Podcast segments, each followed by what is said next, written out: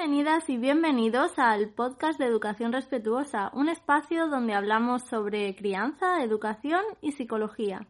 Yo soy Marta Martínez y hoy nos acompaña además una invitada, Celia Tejealas, para hablar sobre un tema muy importante como es la comunicación en la familia, ya sea entre padres y madres con hijos e hijas y también la comunicación en pareja, que muchas veces es un tema muy importante que no solemos abordar.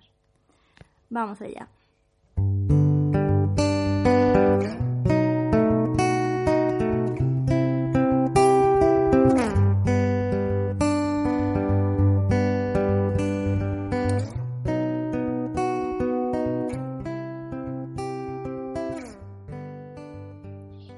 Pues ahora vamos a dar paso a la entrevista de hoy, que tengo de invitada, me hace mucha ilusión, a Celia Tejealas. Y nada, le doy paso para que se presente y también nos cuente por qué ese nombre tan bonito. Pues gracias, Marta. Lo primero por poder acompañarte en uno de tus podcasts, que me encanta lo que aportas y, bueno, poder formar parte de, nutrir el grupo de familias y traer a la reflexión la comunicación, que es el tema del que vamos a hablar hoy. Y me presento un poquito para que las personas que te escuchan eh, me conozcan un poco más. Yo soy facilitadora de disciplina positiva de familias, de maestros, de pareja, eh, de primera infancia. Me he certificado en todo lo de disciplina positiva porque la verdad que para mí fue un encuentro maravilloso entender que podía relacionarme no solo con los niños y niñas, sino con otras relaciones adultas también, desde un lugar respetuoso, participativo y para mí fue clave, ¿no? Yo llevo 20 años. Muchas herramientas, la verdad que sí, que es una es una disciplina muy, o sea, muy interesante. Sí. Claro, tiene, tiene mucha utilidad y en, lo práctico y también tiene mucha profundidad en la actitud. Entonces, para mí combina esas dos partes. Luego llevo 20 años en realidad dedicada a la educación como emprendedora en muchos ámbitos. He tenido una empresa de animación sociocultural, he gestionado muchos proyectos con muchas edades y eh, he ido pues girando ¿no? mi, mi foco hasta ahora que me dedico totalmente a la formación. Yo me he formado en escucha activa, comunicación no violenta, pedagogías alternativas y todo esto, pues en realidad nutre lo que yo intento aportar a las familias.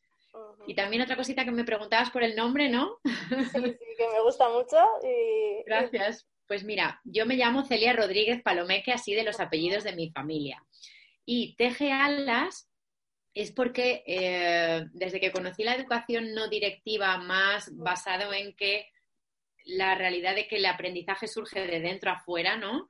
Eh, para mí las alas de cada una de las personas eh, son suyas, ¿no? Es como cada uno vuela y llega a todo lo alto que puede, tiene un potencial muy grande.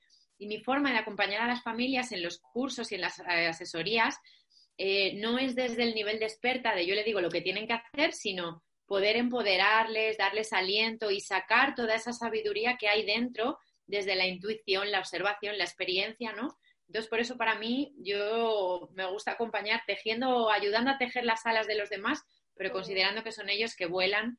Y esto es muy importante a, nivel educativo, ¿no? Como mamá, yo también me, pongo en esa posición y es a la que invito también a ponerse a las familias. Pues sí, muy bonito, muy bonito. Muy buena selección de, de nombre desde mi punto de vista. Eh, pues nada, nos centramos un poquito porque el tema que vamos a tratar hoy es la comunicación, que bueno, da para muchos podcasts y para trabajarlo durante toda la vida, porque realmente es nuestra forma ¿no? de, relacionarnos eh, los unos con los otros y, es muy amplia, más amplia que las palabras que decimos, ¿no? Y siempre dicen que es muy importante, pero tú qué piensas realmente, qué, cuál es esa importancia, ¿no? Sí, eh, parece que muchas veces no escuchamos esto de la comunicación, la importancia que tiene y, me gustaría hacer una reflexión sobre por qué no vemos mm, y, escuchamos que es tan importante. Y en realidad es que todo lo que hacemos es comunicación. Quiero decir que las palabras que usamos para pedir, para eh, sugerir, para comentar, para expresarnos, para alentar, para alabar, para regañar, para todo, todo es comunicación, en las palabras y en el cuerpo. Cuando yo Eso pienso que se nos olvida mucho. Esto es el cuerpo, el tono, la mirada, ¿no? Claro, el, lenguaje corporal dicen que tiene un porcentaje eh, muy, alto en mm. lo que además lo, que perciben los niños. Y justo además los eh, peques son tan puros, están tan mm. limpios, que si nuestras palabras dicen una cosa y nuestro cuerpo y nuestro corazón está en otra, ellos van a sentir más la autenticidad de nuestra intención. Entonces es importante encontrar eh, el equilibrio entre la coherencia de lo que expresamos y lo que expresa nuestro cuerpo, ¿no? Por eso la comunicación es tan amplia, tiene que ver con eh, lo que expresamos y lo que no expresamos, pero que de alguna manera el cuerpo... Lo expresamos de otra manera. Exacto. Entonces, claro, es clave en las relaciones. En realidad es la base de las relaciones. Como es la comunicación, así es esa relación. Según tú te comunicas con una persona que tienes cerca, pues eh, influye hasta el punto de que sea... Claro, por eso eh, es la pieza fundamental a la hora de relacionarnos con niños y niñas, ¿no? O en el tema de la educación, tan importante es el... A veces se buscan como recetas, ¿no? De qué decir o cómo no decir o cómo... ¿no? El tema de conflictos. ¿Cuál es la receta, ¿no? ¿Qué palabras tengo que utilizar? Y quizás no es tanto encontrar la palabra, sino pues haber hecho ese trabajo de cambio de mirada, de acercamiento, ¿no? Mm. Porque casi siempre se buscamos como formación o indagamos sobre la comunicación con el tema de, los conflictos. Mm.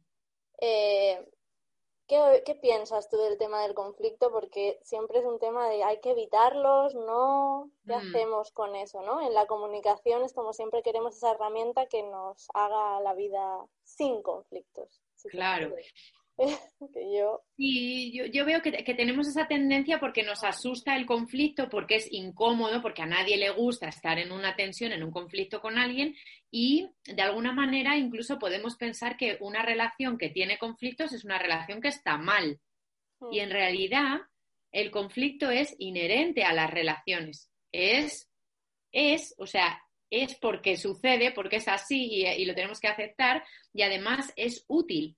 Entonces, la diferencia entre que un conflicto se pare y rompa la relación o que sea algo que me acerque a conocerme a mí mismo y a conocer a la otra persona y que me nutra para que crezca la relación es cómo yo resuelvo este conflicto. Entonces os invito a mirar los conflictos de otra manera en vez de con, ¡ay, qué horror un conflicto! Mm. Pues a empezar a poder decir, anda, mira, qué bien, acabo de tener un choque con mi hija, con mi pareja y puedo elegir si esto me aleja y vamos a separarnos y nos va, haciendo una grieta entre nosotros o aprovecho y esta situación delicada, compleja y, incómoda, que vamos a reconocer que nos, que nos cuesta vivirla, voy a aprovechar y voy a conseguir acercarme un poquito más a mi interior para comprenderme y a, y a cómo es la otra persona. Entonces, bienvenidos los conflictos y la diferencia es cómo los afrontamos. Cómo los afrontamos, ¿no? El verlos como una oportunidad realmente de, crecimiento, ¿no? Y de, y de construir una relación que muchas veces puede ser más positiva, ¿no? Eh, después del conflicto, porque... escuchas necesidades del otro, el otro también tiene esa oportunidad, ¿no? De ver eh, de ver que, cómo hacemos, ¿no? Y con la comunicación me pasa muchas veces que siempre buscamos esas herramientas hacia lo positivo, hacia la parte conflictiva, pero a veces tampoco sabemos decir muchas veces la parte positiva. Esa, mm. Mi sensación muchas veces también es que abordamos muy rápido eh, mm. la parte conflictiva, ¿no? Enseguida vamos hacia esa comunicación, pero cuando hay algo que nos está gustando y tal, también veo ahí, aunque parece que no supone tanto problema, pero también nos veo a veces carentes de poder decirle al mm. niño, el niño o la niña, ¿no? Cuando está haciendo algo que no, ¿no? Poner el límite muchas veces es como enseguida voy y lo pongo, pero acercarte al niño y reconocerle o expresarle a lo mejor eh, la parte positiva, veo que, que, que es, nos cuesta, sí. Y en realidad, eh, eh, Marta, es importantísimo tener esto presente porque eh, si nuestro día a día de nuestra comunicación está en lo que falta, en lo que no es correcto para mí, en lo que quiero que haga, en la, orden, en tal, eh, estoy dibujando un escenario de la relación que no es real. Es como cambiarse las gafas y decir, vale, cuando hay algo que yo quiero pedir, muy bien, pero cuando todo fluye y estamos conectados y colabora y todo esto, hace falta ese reconocimiento, porque en realidad es imposible que en una relación hay un 90% de cosas que no funcionan. La cosa es que tenemos esa mirada, ¿no? Y si de repente eh, cambiamos el chip, ¿no? Yo, por ejemplo, te, te, cuento así un truquillo. Eh, yo con mi pareja em, hacemos al día, antes de acostarnos, tres agradecimientos uno al otro.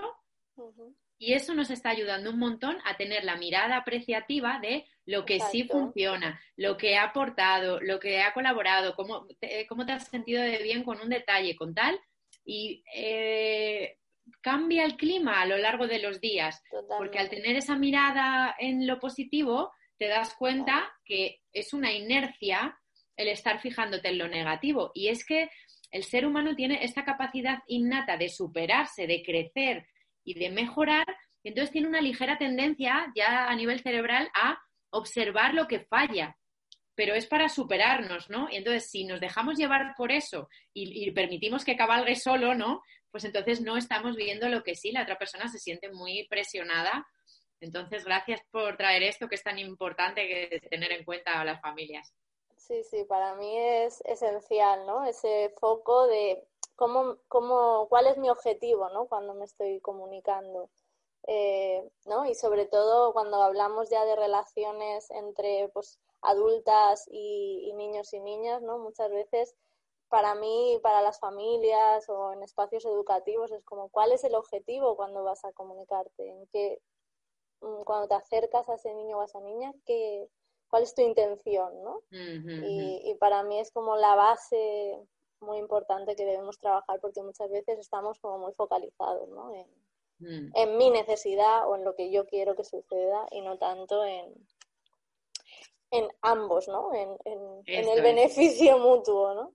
Eh, ese, es el equilibrio, ¿no? A, ir encontrando, exacto. Que ese, por ejemplo, para mí en comunicación no violenta, que me has dicho que estabas formada, para mm. mí es el tema clave, ¿no? es un tesoro, un tesoro. Es el cambio esencial porque la comunicación es algo que es todos los días y, que realmente pues puede tener consecuencias, ¿no? Depende de, cuál va a ser nuestro estilo con nuestros hijos, hijas, niños, niñas en general o con adultos también en pareja, ¿no? ¿Qué mm. consecuencias realmente puede tener, ¿no? Por eso es esa importancia. Eh, hay, hay unas formas más habituales en mm. las que nos solemos comunicar y esto puede ser de adultas a peques o entre relaciones de pareja o de tu familia, amigas, etcétera. Y estas formas habituales es posible que tengan una intención de ayuda, de acercamiento, pero tienen un mensajito oculto que se va colando por ahí y a la otra persona le llega. En Desde Escucha Activa eh, decimos que hay 13 le, llama eh, eh, mi formador Antonio Guijarro las trece malditas, ¿no? Esto viene, la escuchativa de la psicología humanista le llama las trece malditas. Y en realidad, cuando las escuchas, eh, te quedas un poco en shock porque dices, madre mía, es todo lo que hago, todo, todo lo que hago, ¿no? Mm. Las voy a nombrar así un poquito. Muy interesantes, para que nos vayamos haciendo un poquito con ellas, ¿no? Una de ellas es ordenar ordenar, que tú fíjate, las mamás y los padres estamos... Todo el día. porcentaje del día. Haz esto, no hagas esto, no te subas a esto, mm, tienes que, tienes que, ¿no? Todo eso. Pues ahí hay un mensajito oculto, ¿no? Que llega, no, me da tiempo a nombrarlas todas, pero sí algunas para que veamos. Y las más en crianza, a lo mejor, ¿no? Y educación. Claro, que es, yo sé lo que a ti te conviene y tú no. Porque si yo ordeno, es porque el otro no tiene ni idea y yo soy muy lista, entonces te digo lo que tienes que hacer. Si mi día a día está lleno, lleno, lleno de órdenes para mi hija, ella empieza a interiorizar, mi madre sabe lo que es bueno para mí y yo no tengo ni idea. Por lo tanto, esto le desconecta a ella de su capacidad que la tiene innata como todas las criaturas de saber lo que es bueno para ella, de lo correcto, de lo... Mm, lo adaptativo, ¿no? Por no decir exactamente lo correcto, porque sí, sí, el bien y el mal. pero, pero sí que empieza a dejar eh, mm, de usar su poder, ¿no? Para dejarlo en manos del adulto que está todo el rato diciéndole esto, ¿no? Luego tenemos las promesas, las amenazas, los premios y los castigos, que esto tiene manipulación, ¿no? De yo soy más fuerte que tú y te tengo en mis manos. Te doy cuando me gusta lo que haces y te refuerzo con esto, o te quito cuando quiero que hagas otra cosa y te puedo quitar lo que sea, porque yo soy aquí el que manda y el fuerte y el que te tiene en, sus manos, ¿no? Y entonces ese mensaje también de inferioridad, de incapacidad, es el que está llegando. Entonces, como eso, en todas las 13 formas más habituales de, de, comunicarnos, que es pues las que hemos recibido, las más habituales, antes de hacer como una reflexión profunda, ese mensajito oculto va llegando. Tenemos también los sermones, dar lecciones, que es también una, una cosa muy parecida a los sermones, pero ya sobre un poco nuestra propia experiencia, consejos, que fíjate si estamos cargados de consejos, todo el día. que tenemos una conversación con alguien. Mm. Claro consolar o animar también el, estilo de contestaciones de pobrecito, ya, es que, es que madre mía, que esto es que invita un poco a ese victimismo que es, no puedes estar mal, sal de ahí, ya verás, se te va a pasar, no va a pasar nada, no pasa nada, sacarle de ahí que puede tener un malestar, que necesita vivirlo para afrontarlo, ¿no? Y, y ser aceptado para sentirse comprendido.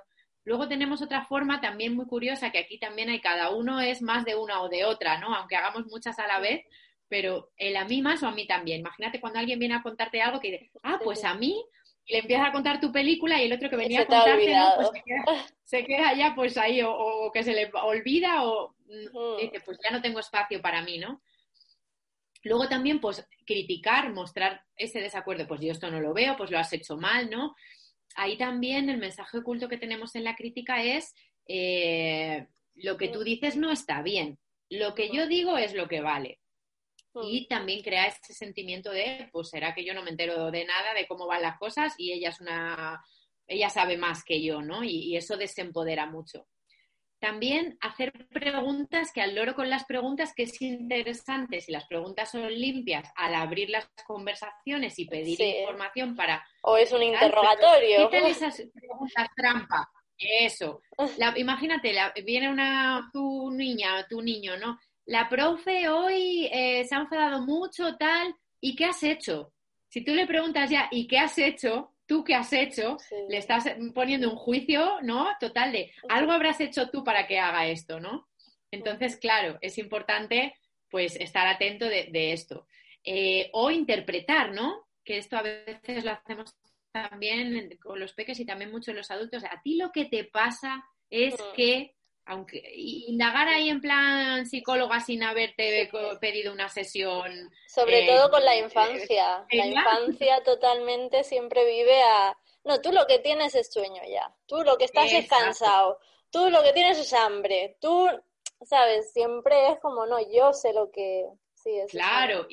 Claro, y luego también tú tienes esa, esa intuición que puedes observar y poner ahí, cubrir, que tú puedes entender que, que pueda estar cansado, ¿no? Pero a ti lo que te pasa es esto y por eso no haces tal, ¿no? O, bueno, y esto también lo solemos también hacer a veces en las conversaciones y, comunicación con las amigas, ¿no? Sí, a ti lo que te pasa es que tú con tu madre tienes un tal y la otra, hombre, no, tampoco es eso. Sí, sí, sí, que bien te conozco y esta frase tan terrible que me molesta muchísimo escuchar, de a ti lo que te pasa es que ya te conozco yo más que tú. Digo, pero ¿cómo me va a conocer alguien más que yo misma si te estoy diciendo que no, no? Mm. Y pues a veces desviar la atención. Aquí hay 13 cosas muy habituales, siete formas muy habituales y detrás de esas hay un mensajito oculto que va calando, va calando, va calando.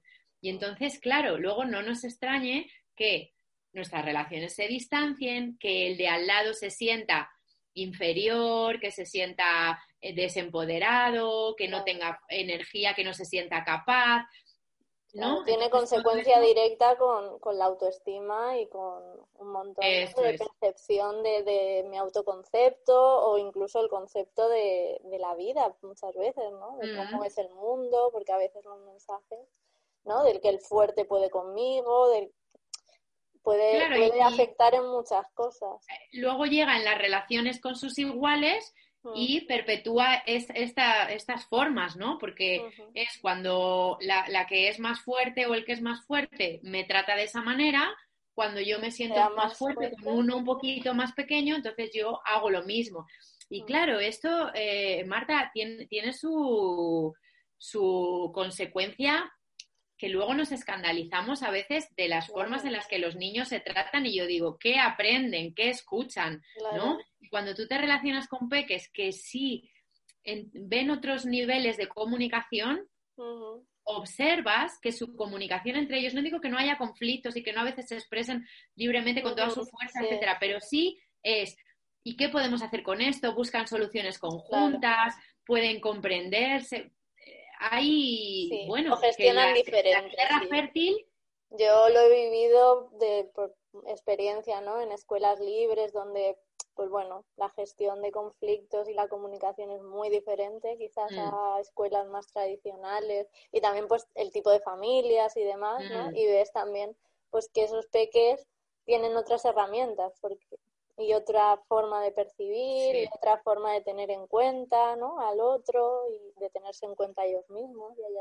más conectadas con ella, con, su, con su necesidad. Lo que quieren, les gusta sus necesidades. Claro, ahí tenemos una responsabilidad muy grande y para eso hay que hacer una revisión muy grande de cuál es nuestra actitud y nuestra y nuestra automático, ¿no? Además lo absorben muy bien. A mí mi, mi hijo a veces, bueno, mis hijos a veces me dan lecciones, ¿no? De, bueno, ¿no? Esto quizá, no sé qué, yo digo, mira, lo has percibido tú antes que yo, ¿no? Que, mm. no sé, que tienen un grado de empático muy, muy bueno, ¿no? Muy, claro que sí. Muy sorprendente para mí. Sí, sí, eh, sí.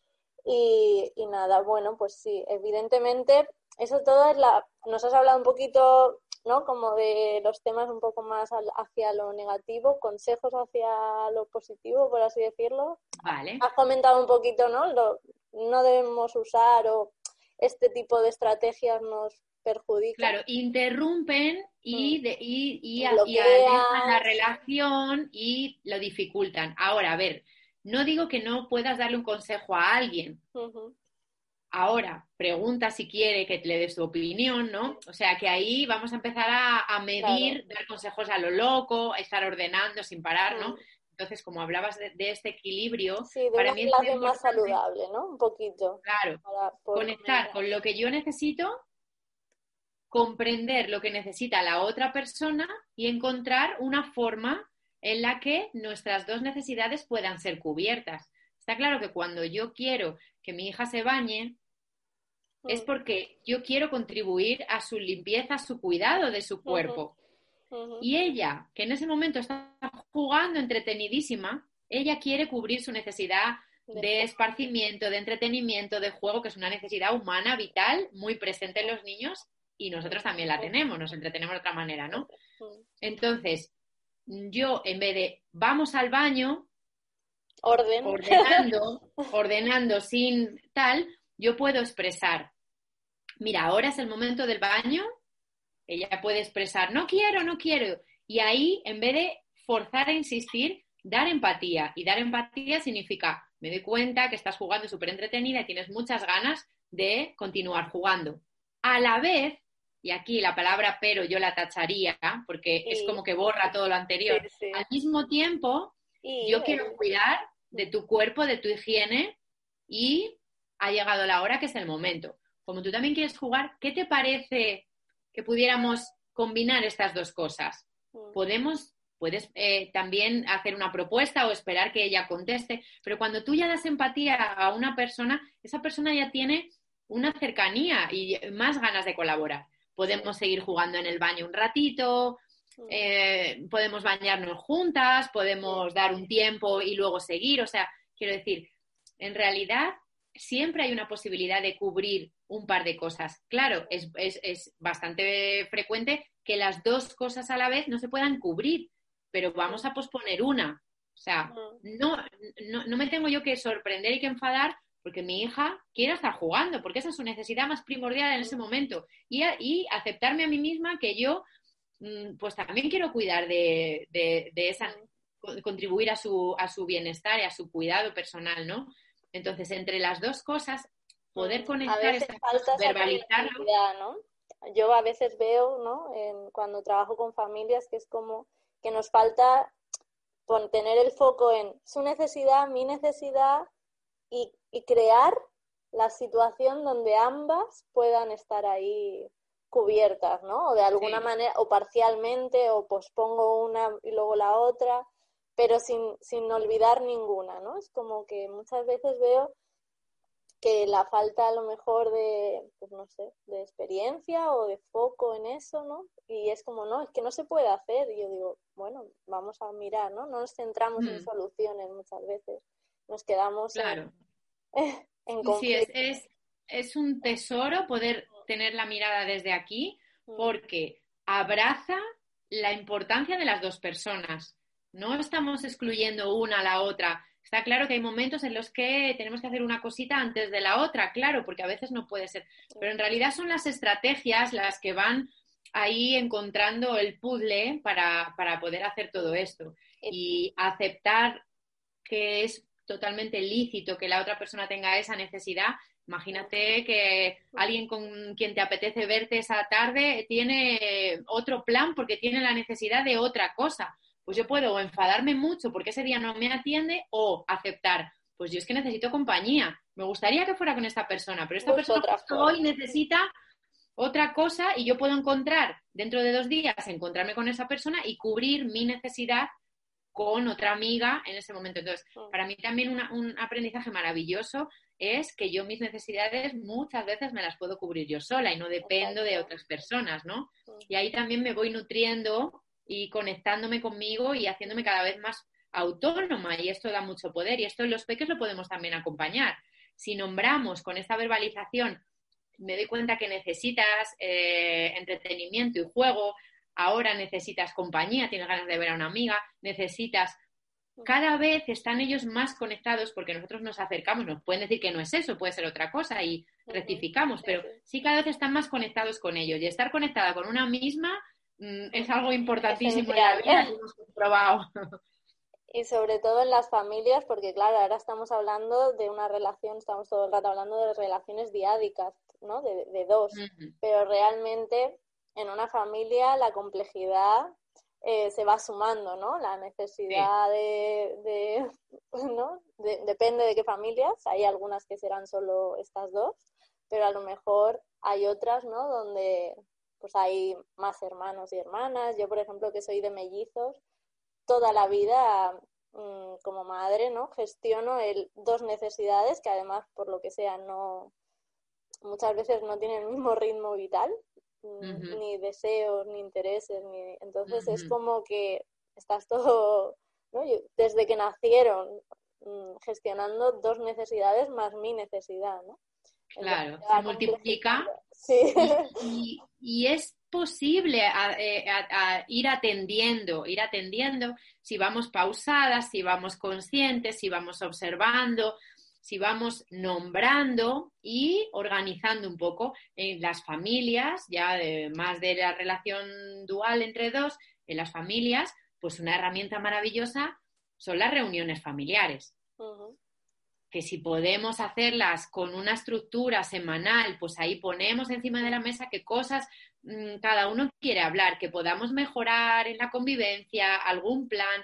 Yo, por ejemplo, recuerdo el momento del confinamiento, que me di cuenta de que íbamos a pasar un tiempito con un momento complejo, ¿no? Con poca, sin la posibilidad de salir. Y entonces se me ocurrió también juego mucho con las cartas de CNV, ¿no? Las necesidades de los sentimientos y en casa se usan a menudo y esto también nos da estar atentos de esto. Y entonces hicimos una, mm, em, un póster con lo que necesitábamos cada una cubrir estando en casa, que íbamos a estar muchas semanas, ¿no?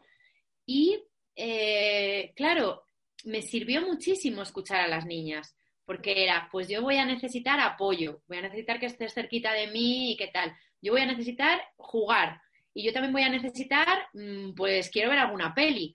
y también voy a necesitar eh, movimiento. Y entonces, una vez que teníamos encajadas las necesidades en pósters diferentes de cada uno, y cada uno tenía encajadas, yo qué, pienso que voy a tener, a necesitar cuando además voy a estar cerrada y pues yo sé que el mover el cuerpo me ayuda, que tener compañía y expresarme me ayuda. Pues entonces, después buscábamos una estrategia de cómo ideas. Claro, de cubrir entonces movimiento, ¿vale? Pues ¿qué, qué, qué, te mm. gusta a ti hacer de movimiento? Pues yo quiero saltar un rato en el sofá y quiero hacer una gincana por la casa y quiero hacer un y, yo quería hacer un ratito de ejercicio por las mañanas y yoga una vez a la semana y entonces fuimos encajando mm, el puzzle. claro, el puzzle y luego ellas quieren jugar un montón de ratos solas y algún ratito con nosotros en un juego compartido y era bastante, o sea, nos ayudó bastante a llevar ese ese momento. No hace falta que sea un momento tan complejo como ese para traer a la realidad las necesidades y las estrategias para cubrirlas. Nos da mucha claridad y mucha conexión. Claro, también es cierto que estamos trabajando a unos niveles eh, profundos que, que nadie nos enseñó, ¿no? Entonces, pues yo he visto necesario formarme, aprender, practicarlo, equivocarme, volver a leer, volver a tal, volver a hacer un curso, volver a... Y no, creo que se acabe, o esa es mi sensación. Pero a mí me gusta estar en esa sensación de que estoy aprendiendo y de que seguiré aprendiendo y de que soy aprendiz, ¿no? Para siempre, no me molesta, ¿no? Es como, me parece bonito. Unas veces te nutre un curso, un artículo, un tal, otras veces te nutre tu experiencia, otras veces te nutre mm, una conversación eh, con, esta persona que tienes cerquita y, te da una idea. O sea, que nos vamos nutriendo de todo y, bueno, pues creciendo como personas y en relación, ¿no? Pues me ha parecido muy interesante todo esto. Yo creo que a las familias que, o las personas en general que nos escuchen, porque también todo lo que hemos comentado vale para relaciones de pareja, vale para relaciones de amistad, ¿no? En general la comunicación y cualquier trabajo que hagamos sobre cómo comunicarnos de una manera más saludable nos va a beneficiar, ¿no? Claro, Entonces, pues te agradezco mucho esta pequeña píldoras que nos has hecho así un poquito de, de cada cosa. Y, no, sé si, no sé si quieres contarnos algo más o quieres pues, a tu página. Mira, si, si a alguien le, apetece estar atento de, o atenta de lo que voy aportando, eh, yo no tengo redes sociales, eh, me comunico a través del correo electrónico en una lista eh, de suscripción que puede la gente conectarse a través de mi página web, que es celiategealas.com. Entonces yo mando un correíto cada día contando alguna historia, alguna reflexión, alguna aportación y ahí también voy informando de, los cursos y talleres que tengo. Pues a mí la comunicación me apasiona, entonces escucha activa, CNV, cómo afrontar los conflictos, disciplina positiva, es todo lo que trabajo con las familias a nivel grupal o personal. Así que si alguien se anima, pues, pues ahí, la podéis encontrar, en Celia Teja. Gracias. Pues... Gracias, Marta. Seguimos oyendo tus podcasts también para ir aprendiendo cada día. Así que estamos cerquita. Muy bien, pues nada, muchas gracias por, tu visita de hoy. Un beso muy grande. Seguimos en contacto. Hasta luego. Gracias. Pues hasta aquí hemos llegado hoy. Espero que hayáis disfrutado del programa. Os doy las gracias por escucharnos y ya sabéis que si queréis enviarme cualquier comentario, sugerencia sobre temas o queréis saber un poquito más de mí, podéis seguirme en redes sociales o en la página web educacionrespetuosa.com. Muchas gracias y que paséis un feliz día.